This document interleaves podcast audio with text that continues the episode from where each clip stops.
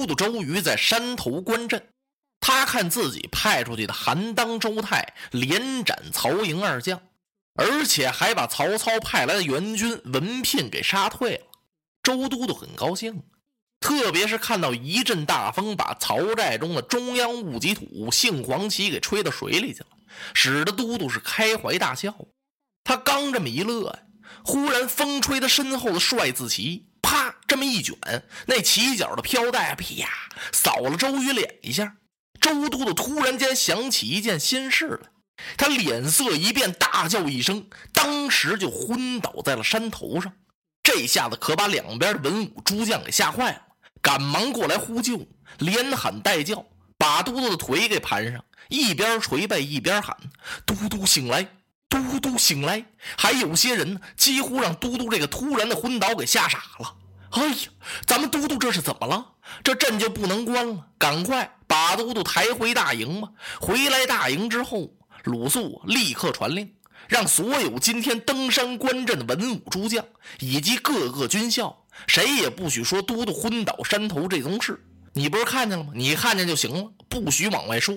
有人走路半点风声，立斩呢，当时就杀。特别是鲁肃嘱咐大将甘宁看住了蔡中、蔡和，尤其是蔡中、蔡和带过来那些降卒，他不是带过来好几百人呢吗？全把他们看起来，不许他们上岸，也不许登舟。这时候呢，全营之中所有的事情就由老程普来管理了。程普管理，那么一切主意安排还得依靠鲁肃。子敬安排完了之后，赶忙跑到大帐来看都督。周瑜是时而昏迷，时而清醒，这下子把鲁肃给吓坏了。这怎么办呢？眼看就要和曹操开仗。而且今天文武跟随着都督上山头远望曹营，人家曹操一摆那阵势，好不威严，那真吓人呢！水陆人马百万之众扎营三百余里，这要是水陆并进来取江东，就这四五万人想抵挡曹兵，怎么能抵挡得了啊？特别就在这最要命的时刻，眼看就要开仗了，都督病倒了，这些人心里头啊，都像压着块石头似的。老程普，这一掌管军务，卢子敬先生这个沉着劲儿，哎，还使大家呀稍微安稳了一点。可是老程普以及鲁肃的这个心情啊，是更为焦急紧张。两个人不言而喻，不明白，谁也不能说。他们两个人要是再一慌张，那今天这江东大营非乱了不可。子敬探视完了都督之后，嘱咐中军和亲随小校好好照料都督，然后他来见程普。程普老将已经写好了一封密书，派人是飞报吴侯。这事儿得让吴侯孙权知道。那当然了，这多大个事儿！三军统帅大都督突然咵嚓一下子摔那没气儿了，这不让吴主知道，谁担待得起呀？老程普与子敬一方面申报吴侯，一方面是连传密令，是各个水寨旱寨严加防守，严防曹操前来偷营。都安排完了，鲁肃就来找诸葛亮来了，跟孔明先生把这事说说。哦，都督突然患病，这事儿得告诉孔明。那当然了，孙刘两家联合破曹。你别看人家孔明先生在江东这儿，身边没带一兵一卒，人家是一个方面的代表啊。这么大的事儿，你不跟孔明先生说一声，那怎么能行呢？鲁肃来到小船上，一见诸葛亮，孔明一看，子敬心情很忧郁。子敬，有什么事吗？哎呀，先生，不幸啊，周都督病了。哦，孔明一愣，都督的身体很好啊，怎么突然间患病了？哎，什么病啊？啊，不清楚。哦，不清楚，怎么得的呀？啊，先生啊，是有这么这么回事。说是都督带着我们上山去观阵，因为这两天曹操一个劲儿的操练水军，都督想看一看。正在看的时候，曹操那边派来几只小船还打了一仗。都督很高兴，可是不知道为什么呀，突然间，那个旗角啊一扫都督的脸，他大叫一声就摔倒了。嘿，看来这真是曹操之福，江东之不幸啊！可不是吗？在这关键时刻，我们大都督病倒了，这人家曹操这回得理了。如果他要得到这消息之后，他立刻进兵，就兵取江东，军中无主，这仗可怎么打呢？孔明听在这笑了。子敬，我在家的时候很喜欢读些医书。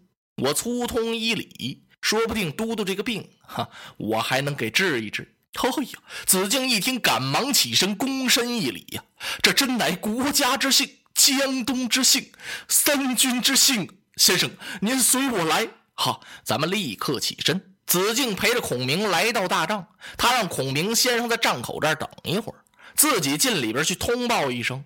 子敬来到寝帐一看，都督在床头那躺着呢，那帐子也撂了一半，那一半拿如意钩挂着呢。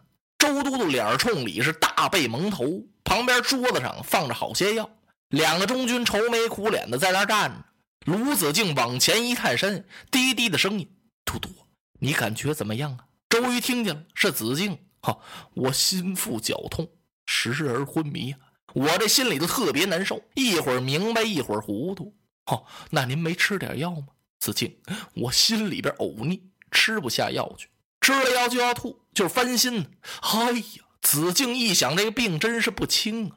都督，方才我上孔明先生那儿去了，孔明先生说他颇通医理，他会看病，特地前来看望都督，正在帐外，您见是不见呢？哦，周瑜一听孔明来了，子敬，你说我有请。好，子敬让两个中军轻轻的把都督给扶起来，围着被子在床上坐着。子敬到帐口外，就把孔明先生给请进来了。孔明来到寝帐，一见都督，哎呀，都督啊，我几日未务军言呢？您怎么病成这个样子了？就说我几天没看见你，怎么病这么厉害？周瑜轻轻点了点头，先生。恕我小样在身，未能出帐相迎，望先生见谅。都督何必客套？孔明就坐在床边这儿，子敬在对面那站着，他要看一看孔明先生怎么给周都督瞧病。孔明先生还真像一位看病的先生一样，坐在那儿先看了看都督。哦，这子敬明白，这叫望闻切问，先看看脸色，然后又摸了摸都督的墨弦。哎，孔明先生还真懂局！这左为心肝肾，是右为肺脾命。孔明一摸都督这墨弦，嘣嘣，那脉啊跳的撞手，说明都督的身体特别棒。